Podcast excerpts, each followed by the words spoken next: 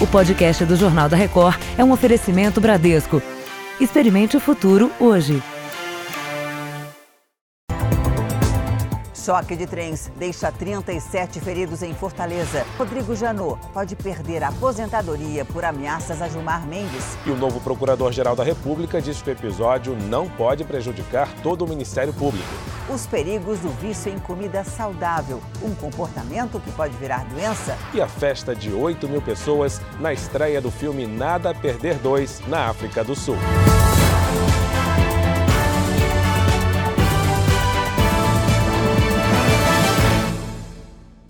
Oferecimento Bradesco. Experimente o futuro hoje.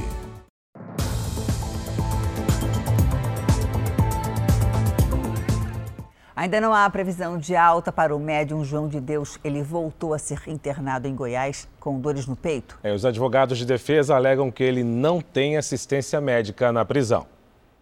João de Deus está internado em um quarto isolado neste hospital público em Aparecida, região metropolitana de Goiânia.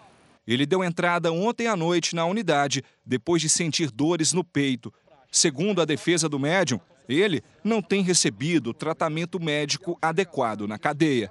O seu João hoje toma 17 medicamentos e ele é analfabeto. Quem está ministrando essas medicações para ele, quem cuida do seu João dentro do presídio, é um outro reeducando. É a segunda internação. Em março, João de Deus, que tem 77 anos, ficou dois meses e meio num hospital particular. O médium responde a 11 denúncias na justiça, nove por crimes sexuais, que teriam acontecido na casa Dom Inácio de Loyola, em Abadiânia, onde João de Deus prestava atendimento espiritual. De acordo com o último boletim divulgado pelo hospital, João de Deus está consciente, respirando sem a ajuda de aparelhos e se alimentando normalmente. O estado de saúde é considerado estável pelos médicos. Os advogados de defesa disseram que na segunda-feira vão entrar com mais um pedido de prisão domiciliar o seu João Teixeira de Faria não tem condição mais de ficar dessa forma, sem atendimento dentro de um presídio, certo? E nesse, nessa bola de ping-pong, vai para o hospital, volta para o presídio, vai para o hospital, volta para um presídio. E o nosso medo é que nenhuma dessas vai e volta, ele nunca mais volte, nem para o presídio nem para o hospital. A Diretoria-Geral de Administração Penitenciária informou que o presídio onde está João de Deus tem assistência médica disponível para o médium e que, por determinação judicial, ele é acompanhado por profissionais da confiança dele. Acrescenta ainda que assim que receber a notificação oficial da defesa do médium, vai tomar as providências cabíveis. Em três meses, 46 pessoas já foram presas no Rio de Janeiro com o uso do sistema de reconhecimento facial.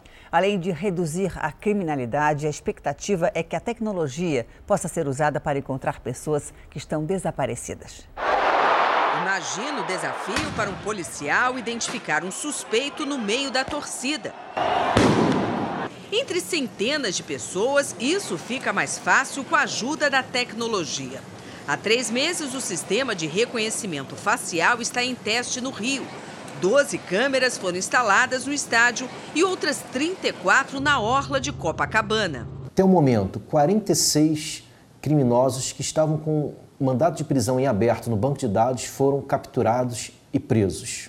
O sistema também fornece a ficha criminal do suspeito em poucos segundos. As leituras são enviadas para um centro de monitoramento. Primeiro, o equipamento emite um alerta com a probabilidade da pessoa ser o criminoso procurado. Depois, equipes mais próximas são avisadas e o cerco é montado. Nós visitamos uma empresa privada que usa um sistema semelhante ao da Polícia do Rio.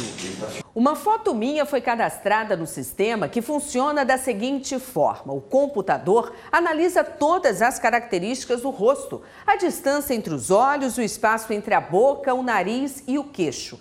Todas essas informações viram um dado biométrico único, uma espécie de impressão digital da face. Quando eu passo pela câmera, em até 5 segundos um alerta é disparado. A proporção do que a gente faz é a taxa de comparação é de um milhão de rostos por segundo. Então é impossível realmente do, do, ser humano conseguir fazer esse tipo de coisa. O banco de dados é alimentado com fotos de procurados da justiça. No Rio, mais de 52 mil mandados de prisão estão em aberto. Apesar de auxiliar a segurança pública, a tecnologia também falha. Em julho, uma mulher foi detida por engano. Ela estava sem documentos e só foi liberada após apresentar a identidade na delegacia. O reconhecimento facial também vai ajudar a encontrar pessoas desaparecidas. Fotos já foram incluídas no sistema e serão usadas numa segunda fase do projeto. Assim como a identificação de torcedores impedidos de entrar em estádios. As investigações sobre a morte de Agatha Félix podem ser comprometidas por falhas na obtenção de provas. A menina de 8 anos morreu baleada no Complexo do Alemão, na zona norte do Rio. Renata Loures, boa noite. Que falhas são essas? Oi, Fara, muito boa noite para você, boa noite a todos. Olha, de acordo com advogados da Comissão de Direitos Humanos da OAB Rio, a principal falha foi a polícia não ter apreendido logo de imediato a Kombi onde a menina Ágata estava no momento em que ela foi baleada. Esse carro chegou a ser lavado, fez serviço de transporte na comunidade e só depois passou por perícia. Um outro ponto também destacado pelos advogados foi a demora dos policiais militares que estavam na comunidade no momento do crime entregarem para a Polícia Civil as armas que eles estavam usando. Eles chegaram levar até 24 horas para fazer a entrega dessas armas e tudo isso afeta de alguma forma as investigações. Nós entramos em contato com a Polícia Civil para falar sobre essas alegações, mas até agora não tivemos resposta. Do Rio de Janeiro, Renata Loures. Obrigada, Renata. 37 pessoas ficaram feridas num acidente envolvendo duas composições do veículo leve sobre trilhos em Fortaleza. Os dois maquinistas ficaram presos nas ferragens. O acidente aconteceu no final da manhã deste sábado, quando dois trens que vinham em direções opostas se chocaram. Equipes da Polícia Militar foram as primeiras a chegar no local e isolar a área. Estávamos aqui no quartel do Comando Geral e uma reunião quando a gente ouviu o acidente, de pronto nós viemos aqui socorrer as vítimas. Os dois trens estavam em funcionamento e, de acordo com a Companhia Cearense de Transportes Metropolitanos, não havia nenhum relato de qualquer problema. Equipes do SAMU e do Corpo de Bombeiros foram acionadas e os primeiros atendimentos começaram ainda no local. De acordo com o Corpo de Bombeiros, foram pelo menos 37 feridos no acidente envolvendo os VLTs. Os mais graves foram os dois maquinistas. Eles estão sendo resgatados e levados para o Instituto Dr. José Frota. A causa do acidente ainda está sendo investigada. Duas dessas vítimas é, a gente está no que chama no, no estado intermediário no que se refere às condições, mas todas estáveis, todas conscientes. Os bombeiros precisaram usar máquinas para resgatar os dois condutores dos veículos. O condutor Luiz Gonzaga Machado foi o primeiro a ser resgatado. De acordo com as equipes de socorro, ele saiu consciente e conversando. O segundo homem resgatado foi o jovem Jonas Targino, de 28 anos. De acordo com a família, ele trabalha na companhia há dois anos. Passageiros que não tiveram ferimentos graves relatam que viram na hora do acidente. De repente, do vagão atrás de mim, uma fumaça muito grande, né? Fumaça e ninguém tinha entendido. E aí todo mundo, e a fumaça entrando no vagão, a gente estava com medo de ser alguma coisa tóxica. E aí eu e mais, um, mais uns amigos, a gente quebrou aquela parte de saída de emergência, né? E aí começamos a deslocar as pessoas. O estrondo foi bem grande, foi quase uma explosão, assim, o barulho, na pancada, porque foi de frente, né? No Afeganistão, nenhum forte esquema de segurança conseguiu impedir os atentados durante a eleição presidencial. Uma pessoa morreu e 20 ficaram feridas. Durante a tensa campanha, o grupo Talibã lançou advertências aos cerca de mais de 9 milhões de eleitores numa tentativa de intimidá-los e prometeu que os colégios eleitorais seriam alvos dos extremistas. Nos ataques foram utilizados granadas e bombas, e mesmo um reforço de 72 mil homens não foi suficiente para monitorar os quase 5 mil centros eleitorais em todo o país. Caminhões e vans foram proibidos de entrar na capital, Cabu, para evitar atentados com veículos. A campanha eleitoral começou no final de julho. De lá para cá, mais de 100 pessoas morreram em ataques reivindicados pelo Talibã. A eleição acontece enquanto as discussões entre os Estados Unidos e o grupo estão paralisadas, o que dificulta o diálogo entre o governo afegão e os rebeldes para alcançar a paz. 18 candidatos estão na corrida, mas o atual presidente, Ashraf Ghani, é o favorito e, segundo analistas, deve vencer o pleito. Cani está confiante de que uma reeleição o tornará o principal interlocutor para negociar com o Talibã, mas o grupo se nega a dialogar com ele. Os resultados da votação serão conhecidos daqui três semanas. Uma nova forma de contratar um funcionário começa a dar sinais na geração de empregos. É o serviço intermitente, um acordo entre patrão e empregado que estabelece a jornada de trabalho mais flexível. O Maître Charles não trabalha todos os dias por aqui. Ele vem só quatro vezes por semana e nem por isso é um bico. Ele é contratado pelo restaurante. Nos outros dias, Charles tem outra atividade no setor de informática e tudo está legalizado. A minha folga, como a, a, minha garantia de, eu digo, em termos de salário maior, eu consigo até agora também pagar um convênio. Eu não, eu não tinha nada disso antes, entendeu? Então, eu me programando com o restaurante, com o Trencadiz, eu me programando e tenho esses dois dias de folga, eu consigo também ter uma demanda de um salário melhor. Assim que montou o restaurante, Ismael logo percebeu que a contratação de um profissional que não ficasse diariamente no local não seria mais um problema. Você tem questão de impostos, você reduz bastante, né? Porque você tem um contrato de trabalho com o MEI e aí você paga diretamente o valor completo para ele e ele se preocupa com o imposto dele. Esse é o chamado trabalho intermitente, mas há também o trabalho parcial, com carga horária menor. As duas modalidades foram incluídas na reforma trabalhista em 2017. Um levantamento feito pelo Instituto de Pesquisa Econômica Aplicada mostra que as duas novidades contribuíram na geração de empregos. Segundo a pesquisa, durante esse período, o país criou 507 mil novos postos formais de trabalho. E essas jornadas, antes conhecidas como bicos, foram responsáveis por 15,5% dessas vagas, o que representa mais de 78 mil pessoas que passaram a ter carteira assinada.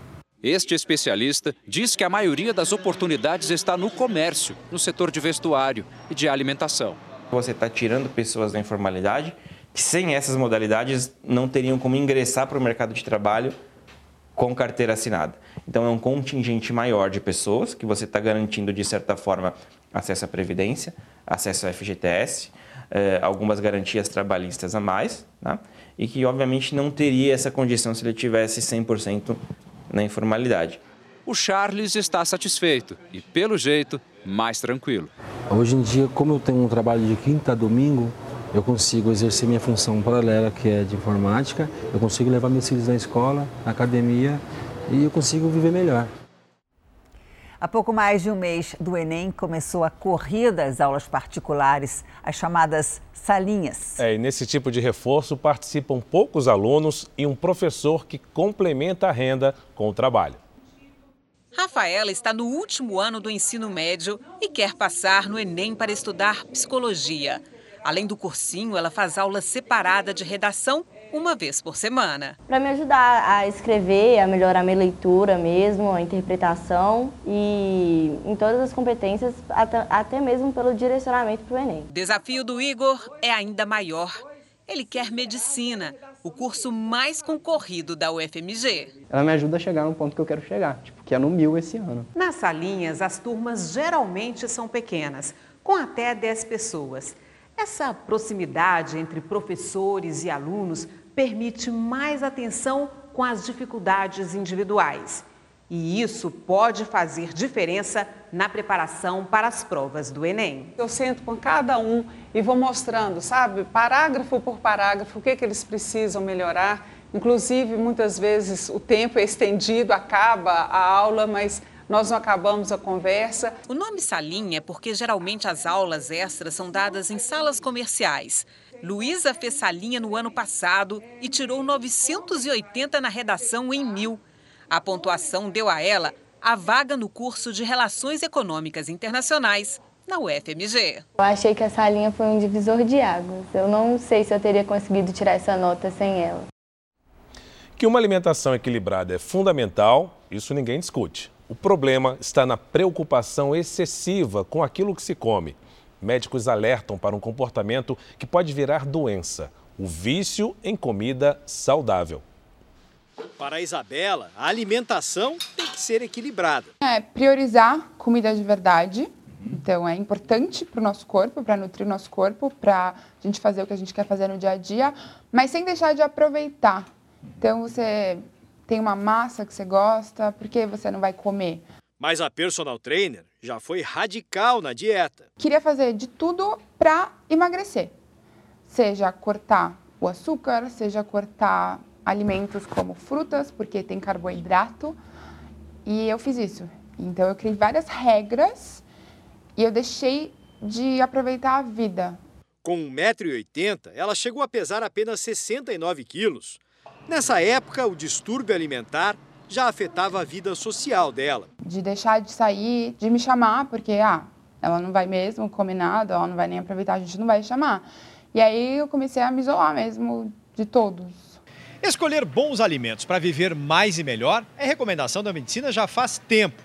Mas quando isso se torna uma preocupação exagerada, pode até virar obsessão, que um pesquisador americano chamou de vício em comida saudável e deu a esse distúrbio o nome de ortorexia.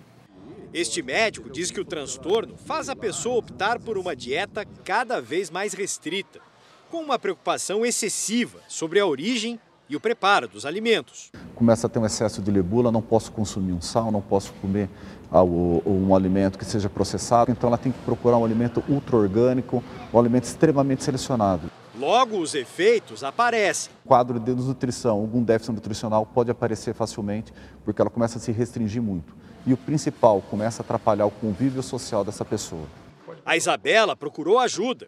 Com terapia, superou o transtorno e hoje lida com a comida de um jeito saudável. Escolho alimentos que vão me dar energia, que vão me sustentar para o dia, para as minhas atividades diárias, mas eu não deixo de aproveitar a vida, então eu não tenho uma obsessão uh, pela comida. O filme Nada a Perder 2 estreou com festa na África do Sul. Mais de 8 mil pessoas lotaram a sessão de lançamento no Soweto para assistir à superprodução, que teve cenas marcantes gravadas lá. No território que simboliza a segregação racial na África do Sul, um sábado marcante. Estamos no Soweto, um local apenas para negros que eram marginalizados pelo governo do país até 1994. Daqui do alto a gente tem uma ideia da imensidão do Soweto. Hoje vivem aqui mais de 1 milhão e 200 mil pessoas, na maioria uma população sofrida e que enfrenta enormes desafios, mesmo tantos anos depois do fim do regime do apartheid. E é aqui, em meio ao povo do Soweto, que o bispo Edir Macedo se tornou um homem respeitado e, acima de tudo, admirado. Ele sempre nos encorajou, diz essa mulher. Os conflitos sociais ainda eram intensos no começo da década de 90, quando o bispo Edir Macedo decidiu transmitir a fé nas ruas do Soweto. Esse morador diz que aprendeu lições que antes eram escondidas. A construção imponente, erguida em 2007, hoje virou cinema para a estreia de Nada a Perder 2. Mais de 8 mil pessoas lotaram o local e em pouco tempo a celebração começou. Faltando poucos minutos para o início da exibição do filme Nada a Perder 2, esse é o clima entre os moradores do Soweto. Uma festa impressionante, homens e mulheres de diferentes tribos, diferentes culturas, unidos para acompanhar a trajetória do bispo de Macedo. Petrônio Gontijo, o ator que interpreta o bispo na superprodução, foi recebido com muito carinho. Seguindo a tradição, as mulheres abriram caminho para ele. É um momento muito simbólico, muito emocionante, poder estar contando essa história que é de adversidade, que é de coragem, que é de fé.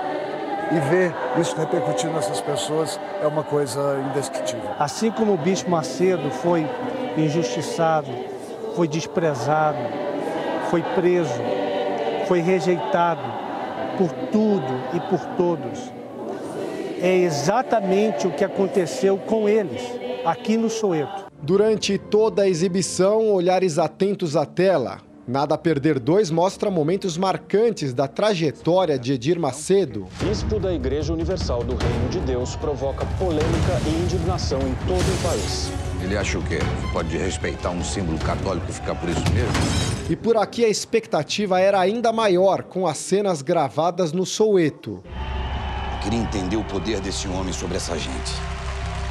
Mas também eles só o Zé Povinho mesmo, né? Gente que não tem personalidade, das classes mais baixas. Um orgulho para o povo. Nós somos como ele, perseguidos. Tentam nos colocar para baixo, mas somos corajosos, diz essa senhora. Para a jovem, o importante é acreditar sempre que houver desafios. Saio daqui diferente, diz ela.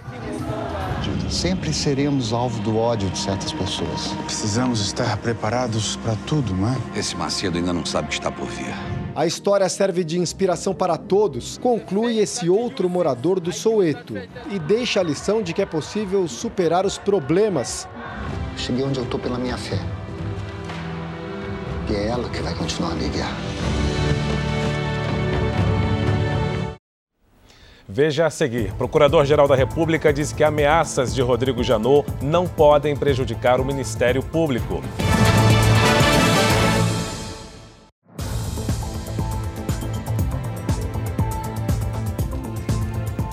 O atual Procurador-Geral da República, Augusto Aras, comentou hoje a polêmica envolvendo o ex-procurador-geral Rodrigo Janot.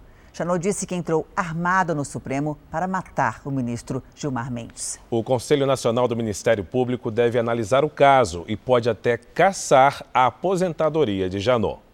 Depois que a Polícia Federal cumpriu mandados de busca e apreensão na casa e no escritório do ex-procurador-geral da República, ele foi visto hoje pela primeira vez em público. Estas fotos mostram Rodrigo Janot num bar que ele costuma frequentar em Brasília. Janot aparece ao lado de amigos, sorrindo e bebendo cerveja. Hoje também o novo Procurador-Geral da República, Augusto Aras, se manifestou sobre o episódio. Por meio de nota, disse que o Ministério Público Federal é uma instituição que está acima dos eventuais desvios praticados por qualquer um de seus ex-integrantes e que os erros de um único ex-procurador não têm o condão de macular o MP e seus membros. Já a Associação Nacional dos Procuradores da República afirma que repudia qualquer ato de violência que se cogite ou seja praticado em detrimento de qualquer pessoa. Mas também destacou que lamenta que o episódio negativo possa, por oportunismo, servir de pretexto para ações que busquem enfraquecer a instituição e condenou a determinação de busca e apreensão na casa de Rodrigo Janot. O Conselho Nacional do Ministério Público recebeu um pedido para que seja aberta uma investigação contra Rodrigo Janot dentro da instituição. Dependendo do resultado, o ex-procurador pode até perder a aposentadoria. A polêmica surgiu depois de uma entrevista na qual Janot afirmou que em 2017 entrou armado no Supremo Tribunal Federal para matar o ministro Gilmar Mendes e em seguida se suicidar. Diante das declarações, o ministro Alexandre de Moraes proibiu Rodrigo Janot de entrar no prédio do STF. O ex-procurador também será obrigado a manter uma distância mínima de 200 metros de qualquer ministro da corte. E as chuvas de monções que atingiram a Índia na última semana provocaram mortes e destruição. Já são 59 mortos em decorrência de afogamentos, raios e deslizamentos de terra. A cidade de Varanasi, no interior do país, no norte do país, registrou 19 centímetros de água. Mais de 3 mil moradores foram obrigados a sair de casa. A chuva torrencial é comum na região entre junho e setembro. Um drama que atinge milhares de famílias no Brasil. Uma pessoa desaparece a cada hora em Minas Gerais. São mais de 5.500 pessoas só este ano. No Brasil, mais de 82 mil desapareceram em 2018. A última vez que Cecília viu o marido foi em dezembro de 2017, quando ele saiu para ir a um bar. Ronaldo nunca mais voltou. Ela foi à polícia, espalhou cartazes de busca, mas até hoje não teve notícias. Não sei onde mais procurar. Já procurei na casa de colega dele que eu conheço, na casa de família, nos bares lá no centro, não sei. Em Belo Horizonte procurei em todo qualquer lugar. Aí meus irmãos também me ajudaram e até hoje nada, não tenho uma notícia. A cada hora, uma pessoa desaparece em Minas Gerais. No ano passado, foram mais de 82 mil desaparecidos em todo o país. No caso dos adultos, a polícia diz que na maioria das vezes o sumiço é voluntário. Minas é o terceiro estado com o maior número de desaparecidos. Perde só para São Paulo e Rio Grande do Sul. Esta especialista em segurança pública explica que algumas famílias omitem problemas que os desaparecidos vinham enfrentando e isso acaba dificultando a investigação. A pessoa quis desaparecer. Né? Pode ser que ela esteja atravessando um momento difícil, um momento profissional complicado, às vezes é, dificuldades financeiras. Então, muitos, muitos, muitos fatores podem levar uma pessoa a voluntariamente desaparecer. A incerteza devasta a emoção de quem espera dia e noite por uma notícia. A gente só quer uma resposta, né? Se está vivo, se está morto. Porque desaparecia assim, ninguém saber. Achei que isso não seria possível, mas é. Veja os destaques do Domingo Espetacular com Eduardo Ribeiro e Patrícia Costa. Como age a quadrilha que rouba combustíveis de caminhões-tanque? E ainda monta disque entrega de gasolina e álcool adulterados. A vida invisível. Mal começou, eu já estou cansado. Mariana Weicker sente na pele a rotina das mulheres que recolhem lixo nas ruas. Nas montanhas dos gorilas, Álvaro Garneiro fica cara a cara com o maior primata do mundo. Menos de dois metros do líder. É no domingo espetacular, depois do faro. A gente se vê. A seguir, documento do carro vai mostrar quem não atendeu ao recall, o chamado de reparos da montadora.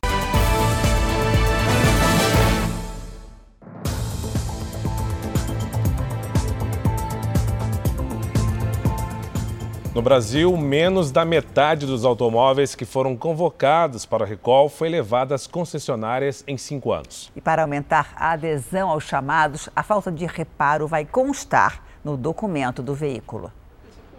Assim que recebeu a convocação para o recall do carro em junho deste ano, Emerson se apressou.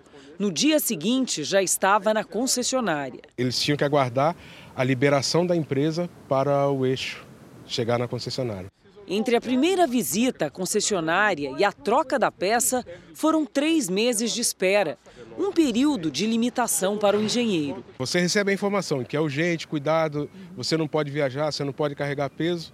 Eu fiquei pensando, caramba, e agora? O que, que eu faço? Por motivos assim e até falha na comunicação, a adesão dos motoristas brasileiros ao recall é baixa. Nos últimos cinco anos, foram 517 campanhas e menos da metade dos automóveis compareceu nas concessionárias. O consumidor brasileiro precisa ser esclarecido da importância do recall. Está faltando informação. Agora, também a gente sabe que o consumidor brasileiro tem é, o mau hábito de deixar as coisas para depois. Então, medidas mais rígidas vão permitir é, que o consumidor aí é, tome mais cuidado em relação a esse problema tão sério. Para tentar aumentar o número de adesão ao recall no Brasil, a partir da semana que vem, além da mídia e de correspondências, o proprietário do veículo será acionado pelos aplicativos do Denatran. Se o reparo não for feito no prazo de um ano, esse aviso, essa informação passam a constar no documento do veículo. Além disso, tramita na Câmara dos Deputados um projeto de lei que pretende tornar obrigatória a comprovação do recall para a emissão do documento veicular. Usar mais o cartão de crédito para ganhar benefícios e produtos tem sido a opção de muitos brasileiros. Uma pesquisa revela que cresceu o número de pontos que são convertidos em milhas para viagens aéreas. O passaporte cheio de carimbos é resultado de um planejamento financeiro que a Fernanda leva a sério. Já foram 14 países visitados. Todas as passagens compradas com as milhas do cartão de crédito. Eu fico acompanhando para ver em que momento vai ter uma promoção e aí eu compro aquilo para acumular as milhas. Para isso, ela abandonou as outras formas de pagamento. Agora, qualquer compra da família é paga com cartão de crédito. Conta de luz, conta de telefone, internet, até assim, condomínio, tudo é pago no cartão de crédito. E inclusive coisas menores, assim, até, sabe, ah, esse é o rapaz, o camelô tá vendendo alguma coisa, ele tem maquininha, eu vou passar no cartão de crédito. As vantagens dos programas de fidelidade têm provocado essa mudança de comportamento no consumidor. Dados do Banco Central mostram que o número de pontos trocados por viagens ou outros tipos de recompensas subiu no ano passado. Os especialistas explicam que o brasileiro só não usa mais o cartão de crédito por causa da cotação do dólar. Todo programa de pontuação de milhagem é fundado em dólar. Então, quando você tem um consumo de fatura, por exemplo, de R$ 2.500, você divide pelo 2,50, você vai fazer aproximadamente mil pontos. Num dólar de R$ 4,00 ou R$ 4,50, você não vai fazer os mesmos mil pontos. Isso dificulta o acúmulo de milhagem e, na sequência, também dificulta o uso dessa milhagem. Né? A chegada dos bancos virtuais, que oferecem novas vantagens, como desconto nas faturas e até mesmo o pagamento de aplicativos de transporte, também ajudou a impulsionar o uso do cartão. Mas é preciso atenção para não cair em uma armadilha financeira. Não é tão simples ser recompensado pelos gastos e nem sempre é vantajoso aderir aos programas de pontos. Se você não tem toda a milha para fazer determinada troca, você não vai conseguir. Mas o pior de tudo é o atraso da fatura do cartão de crédito. Eles têm um, um prazo limite que é razoável para eles, mas se você renegociar ou perder o prazo de pagamento excessivamente, aí você vai perder até as milhas todas. Por enquanto, a Fernanda tem se beneficiado. Ela acabou de chegar de uma viagem da Europa com a mãe. Usar mais o cartão de crédito passou a ser o caminho para conhecer novos destinos. Estou, por enquanto, tentando juntar as milhas para viajar para a Irlanda. Agora, ano que vem, eu espero. Mais de 800 mil euros, quase 4 milhões de reais, foram apreendidos hoje no Aeroporto Internacional do Rio de Janeiro. Fiscais da Receita Federal abordaram um passageiro que havia acabado de desembarcar. As cédulas foram encontradas durante uma fiscalização de rotina e estavam na bagagem que o homem despachou no aeroporto de Belém do Pará. Ele não conseguiu comprovar a origem do dinheiro e foi levado para prestar depoimento na Polícia Federal. Quatro meses de investigação e documentos exclusivos obtidos pela Lei de Acesso à Informação revelam a triste cadeia do trabalho escravo infantil no Brasil. É no Câmera Record deste domingo. Um submundo de dor. Vai passar a polícia da minha perna. Pobreza. Foi o Cacau te deu, tu tem uma casa, eu não tenho esteira pra dormir em cima, macho. E privações. Eu me sinto assim, um escravo. Nós se sentimos escravos.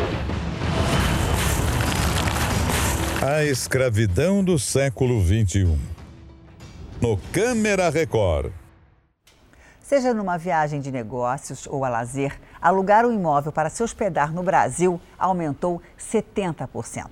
A informação é de uma plataforma que promove esse tipo de serviço pela internet. E Salvador foi destaque entre as capitais. Imagina só abrir a janela de casa e encontrar um mar assim. Reinaldo resolveu compartilhar essa vista mas não de graça. Em relação ao financeiro, é muito bom, porque é um dinheiro que, é um dinheiro que vem para sua mão que você realmente não trabalha, não, não tem esforço, mas você aluga seu imóvel, né? Este outro apartamento, de frente para a praia, em um dos bairros mais procurados da cidade, rende por ano mais de 40 mil reais para a Luci. Complementa a renda, mantém o apartamento, faz investimento, paga empréstimo é, financia as viagens. É maravilhoso. A opção de hospedagem de curto prazo por meio de aluguel de imóveis via internet cresceu cerca de 70% no país em 2018, em relação ao ano anterior.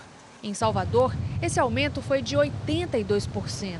Já a procura por hotéis subiu de forma bem mais tímida, 4% no mesmo período. Para os especialistas, essa maior oferta de locais para se hospedar ajuda na melhora desse setor de serviço. Quanto mais imóveis tiver disponíveis, mais opções o cliente também vai ter e mais facilidade de chegar aqui como turista com um custo menor. No Brasil, não há uma legislação específica para essa atividade. Então, é preciso tomar alguns cuidados. Quem aluga o imóvel deve ter o maior número de informações sobre o inquilino. Se for em um prédio, o síndico deve ser avisado. Já para o turista, é sempre bom checar o que é oferecido. Referências com fotos e endereços antes de fechar o negócio é sempre mais prudente. Esses gaúchos pesquisaram muito antes de vir a Salvador. Preferiram um flat a uma pousada e estão satisfeitos com a escolha. Cada lugar que tu vai é uma experiência. Normalmente o anfitrião te conta sobre a cidade, os lugares melhores acessos, né, pontos turísticos. Então isso sempre ajuda muito. Um navio de pesquisa atracado no Porto de Santos, litoral de São Paulo, estava quase virando sucata, mas agora vai virar museu. Primeiro, reformar o casco. Depois, a parte interna. Para esse navio virar um museu flutuante, tem muito trabalho pela frente. Ele é um trabalho complicado porque ele pesa 700 toneladas. Então, qualquer operação que se fizer com esse navio é, é, precisa de auxílio, auxílio de reboque. Dois reboques, ele não pode ser manobrável. Tem o tamanho e o peso da história. Professor Besnar foi o primeiro navio oceanográfico brasileiro a fazer pesquisas na Antártida. Foram seis expedições.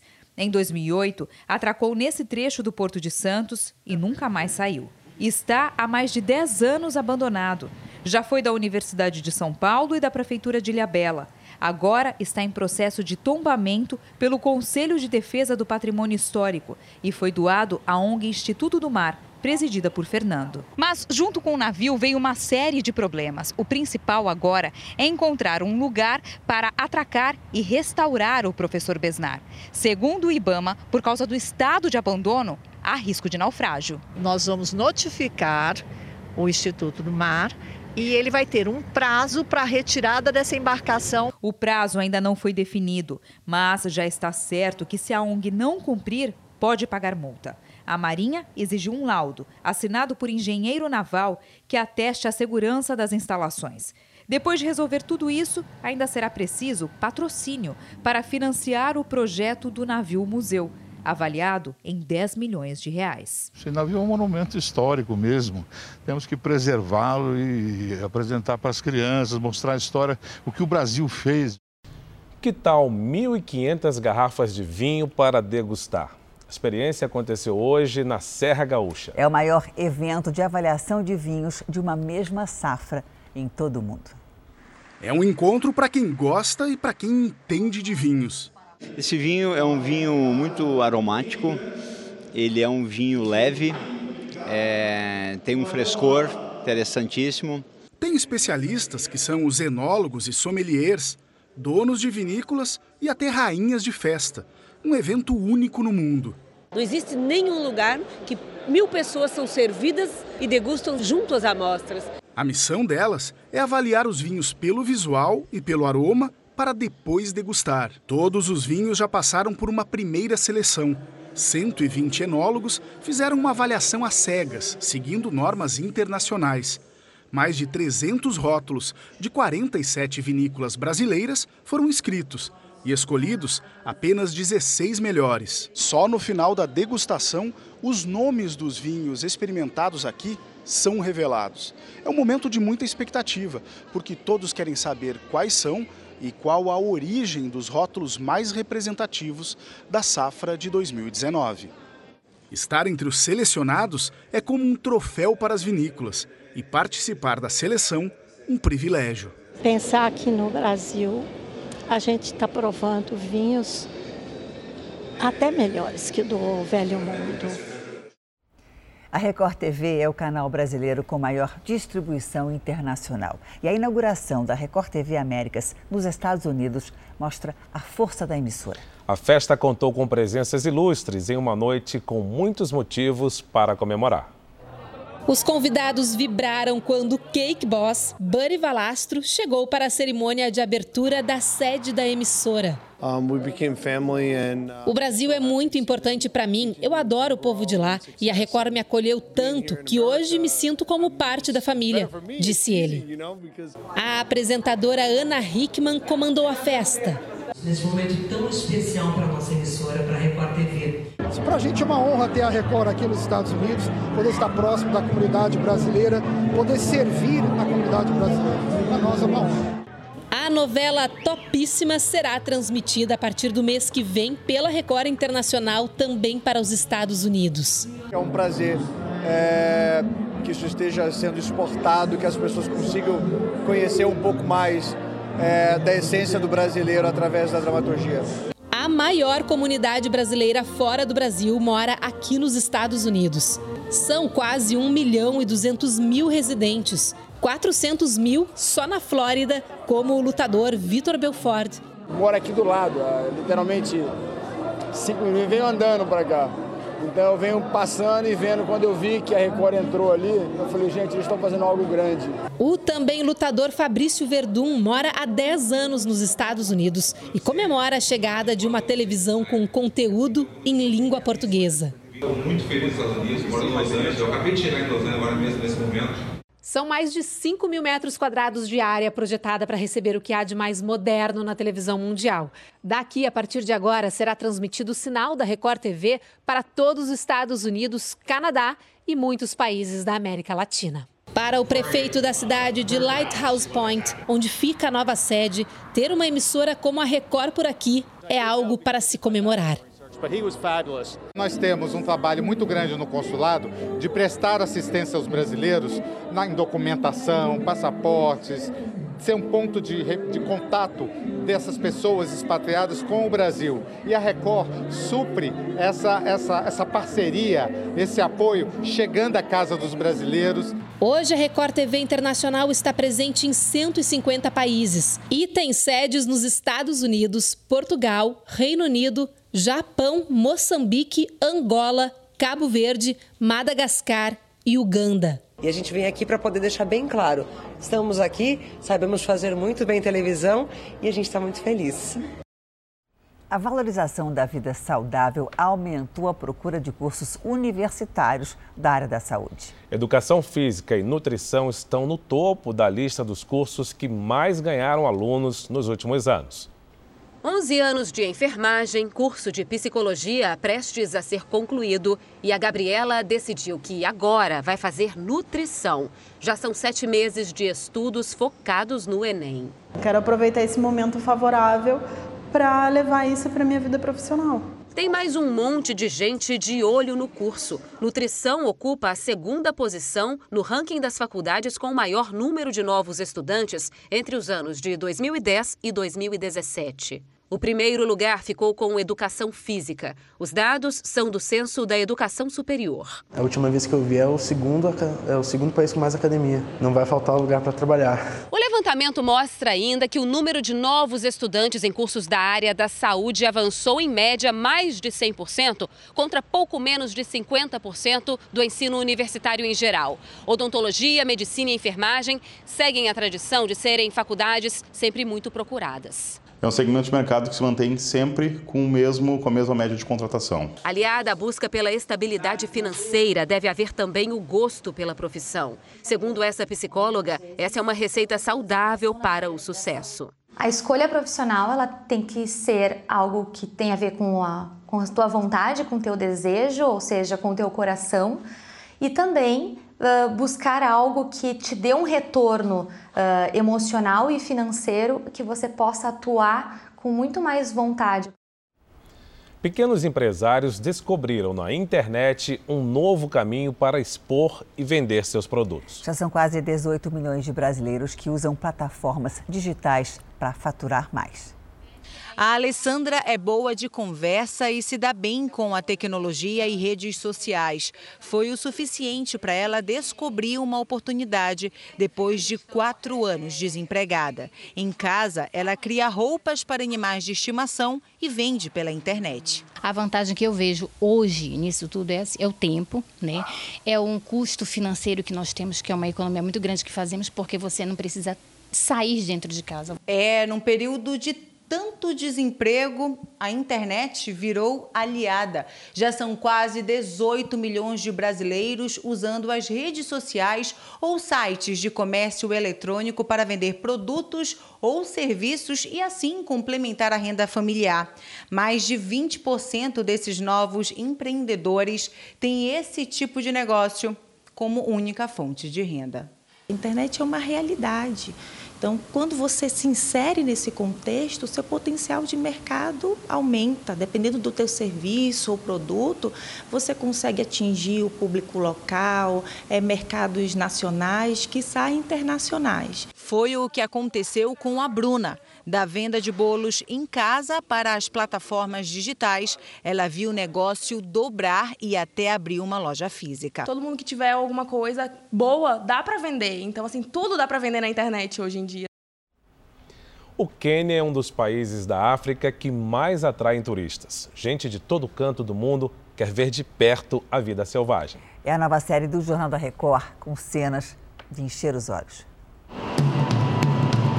Nas amplas paisagens do Quênia, a vida selvagem passa bem perto das câmeras dos turistas.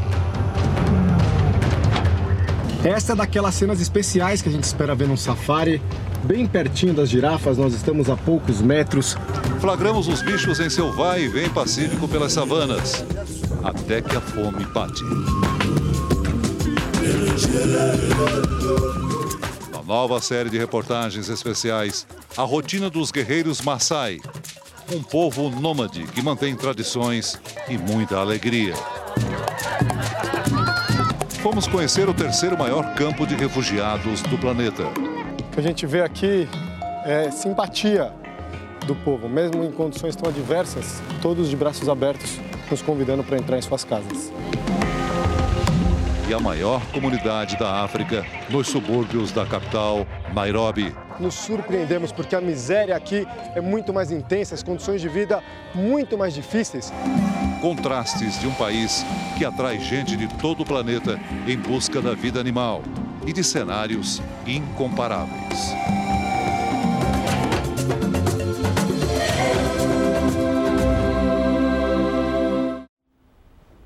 Aqui no Brasil, pacientes do maior hospital público do norte do país conseguiram mudar a rotina exaustiva de internações e remédios por meio da gastronomia. Crianças e adolescentes encontraram num projeto de culinária um impulso para lutar contra o câncer. Em fila, os mini-chefes são recebidos com muita alegria. No cardápio de hoje tem pizza doce e salgada. A Val, de 8 anos, estava bem animada. É porque hoje é o dia da pizza. Você gosta de pizza? Gosto. E essa sua, tá gostosa? Tá. Que nota você dá pra ela? Nota 10. Todas essas crianças estão em tratamento contra o câncer e tem dias que elas não querem nem sair do quarto por causa da medicação. Mas no dia da culinária, tudo muda. Fica bem alegre, bem feliz. Isso é uma grande satisfação para mim como mãe, né? Como é que você está se sentindo nesse momento? Feliz. Muito ou pouco? Muito. Em média, 900 crianças e adolescentes são atendidos aqui neste hospital, referência no norte e parte do nordeste.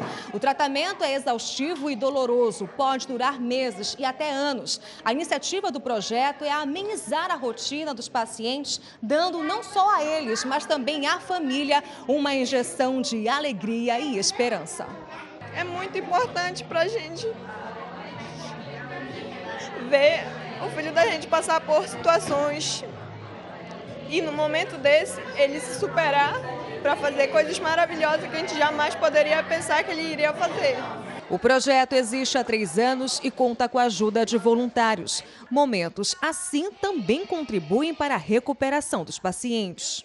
Porque se consegue uma melhor resposta não só da biologia da criança, mas também da adesão dessa criança a passar melhor por todo o tratamento oncológico.